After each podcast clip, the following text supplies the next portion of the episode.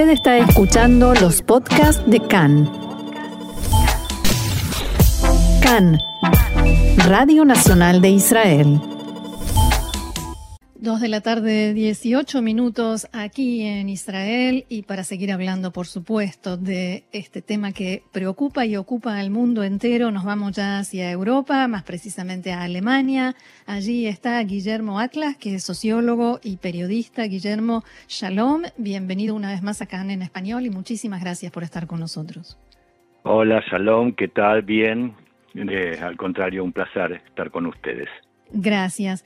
Contanos, por favor, hemos escuchado eh, declaraciones del canciller alemán, eh, algunas medidas que Alemania ya empieza a tomar, en especial respecto al, gasoducto. Eh, contanos cómo se vive desde Alemania este conflicto entre Rusia y Ucrania en principio, que en realidad involucra a muchos más países.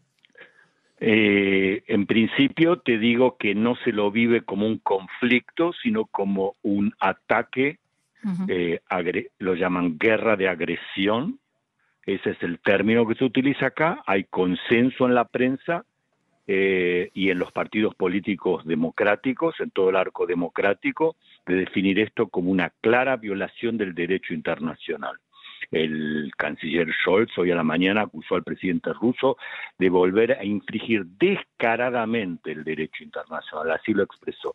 La oposición igual, o sea, Friedrich Merz, el nuevo presidente de la democracia cristiana y también jefe de la bancada, dijo que eh, que esto era una agresión y que Putin sabe muy bien que la OTAN no le pone no no pone a Rusia en peligro, no ataca a nadie, no tiene nada que temer de la OTAN y lo sabe pero hace eso. El jefe de la bancada de la socialdemocracia, o sea, del partido del canciller Scholz, dijo directamente, el presidente ruso es un criminal de guerra, así lo expresó el señor Rolf Mützenich, que es el jefe de la bancada. También los verdes, a través de la ministro de, o ministra de Relaciones Exteriores de Alemania, dijo que iban a incrementar el paquete de sanciones contra Rusia. Efectivamente, lo que estabas mencionando, que Alemania eh, en principio suspendió el acuerdo por el Stream Nord 2, que es el gasoducto eh, ruso.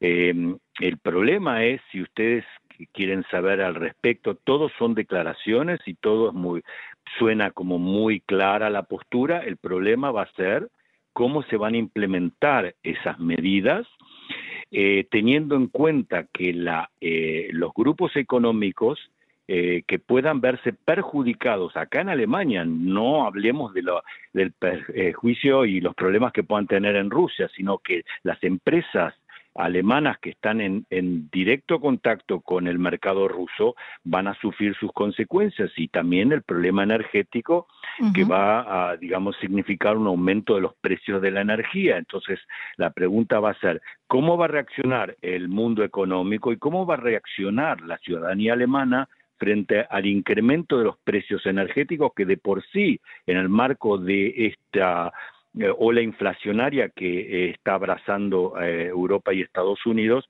ya de por sí están aumentando. Entonces hay como ciertos temores y de, de romper una especie de consenso en ese sentido. Guillermo Marcelo Kisilevsky te saluda con mucha alegría. ¿Cómo estás? Hola Marcelo, ¿cómo estás? ¿Qué tal? Una alegría. sí, no, les contamos también que nos une con Guillermo una muy, muy vieja amistad. Guillermo, te quería eh, preguntar eh, sobre este tema de lo económico. Eh, ¿Hay un pensamiento en Europa, específicamente en Alemania y en general, sobre cómo reemplazar el abastecimiento de Rusia a Europa con gas? ¿O es todo, bueno, vamos a ver qué pasa? No, no, ¿cómo vamos a ver qué pasa? No, porque hay planes, pero son planes a mediano y largo plazo, incluso antes de considerar la crisis eh, con, con Rusia. Es decir, el ministro de Economía y Energía, que es un verde, eh, está eh, todo el tiempo, digamos, están desarrollando planes para reemplazar justamente las energías estas fósiles.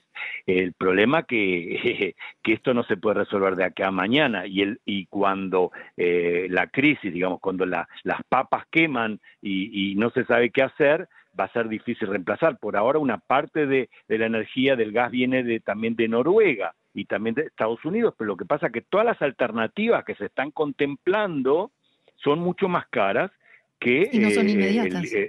y, muchas de ellas no son inmediatas. Las, digamos, las alternativas ecológicas desde ya que no son inmediatas.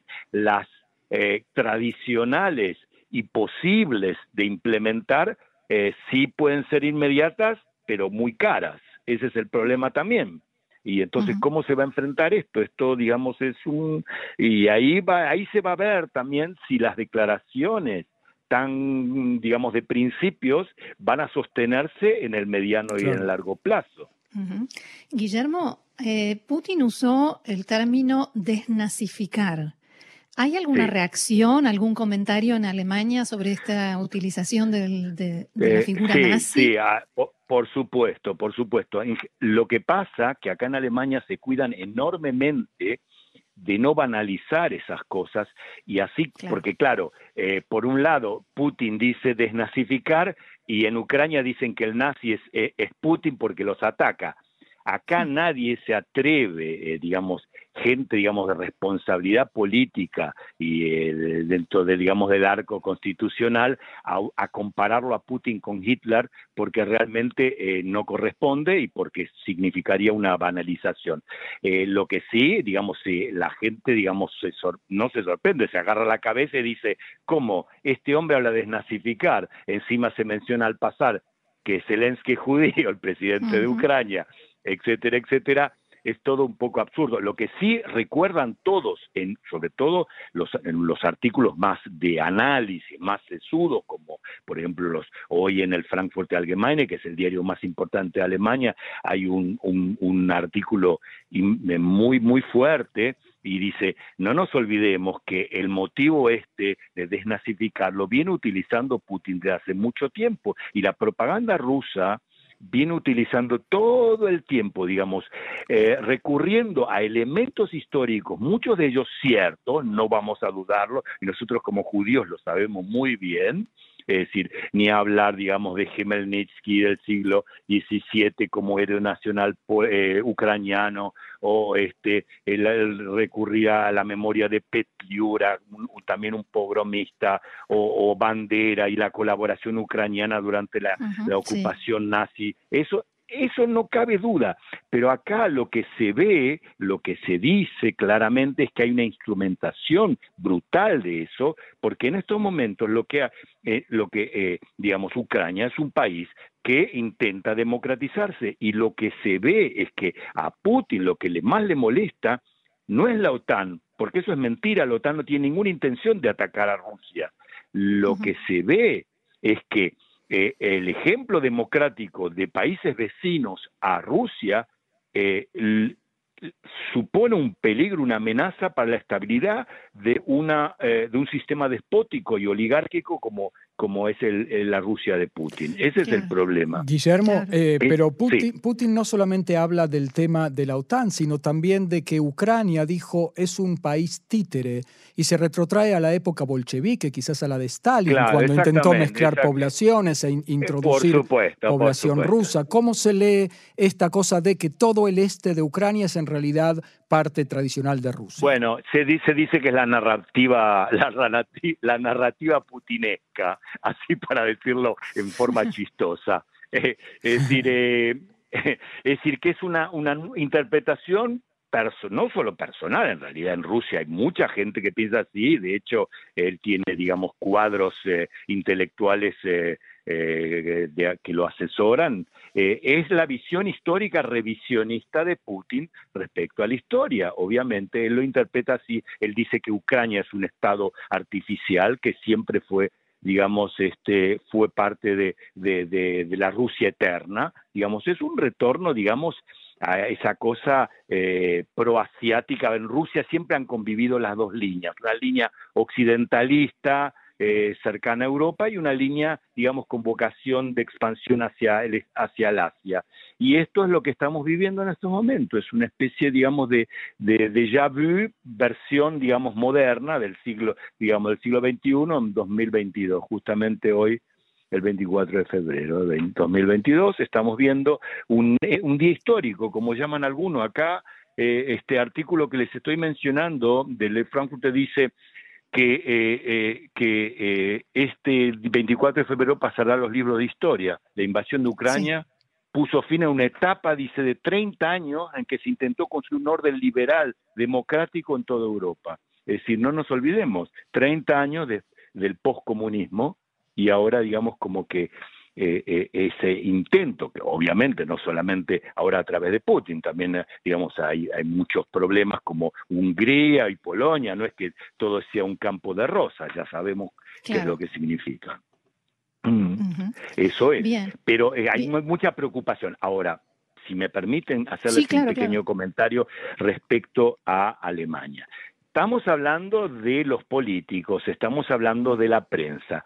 Ahora, ¿cuál es el estado de ánimo de la población? Acá hay un resentimiento también, sí, acá hay un resentimiento también antiamericano, a pesar de que no tan fuerte como en otros países, en una época había un resentimiento antirruso, obviamente Alemania como eh, derrotada en la guerra, ¿no? la vencida. Entonces, hay un, estado de ánimo antiamericano, no solamente por parte de la izquierda, sino por parte de la derecha, obviamente.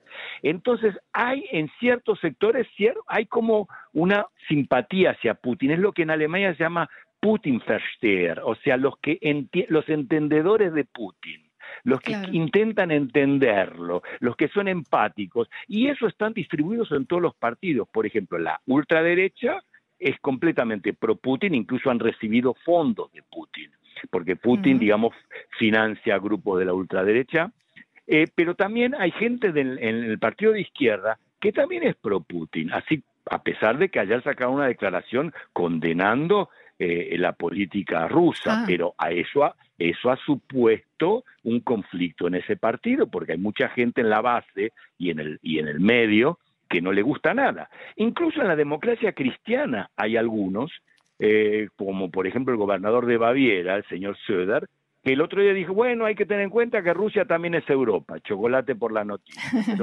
o sea, eh, claro, o en la socialdemocracia también, sí, perdón. Sí, no, eh, te pido yo disculpas porque se nos terminó el tiempo, tenemos que seguir. Te agradecemos muchísimo y por supuesto vamos a volver a molestarte con este y otros temas porque siempre es muy interesante charlar contigo. Muchas gracias, Guillermo. Muchas gracias, Guillermo Atlas, ¿eh? sociólogo y periodista allí en Alemania.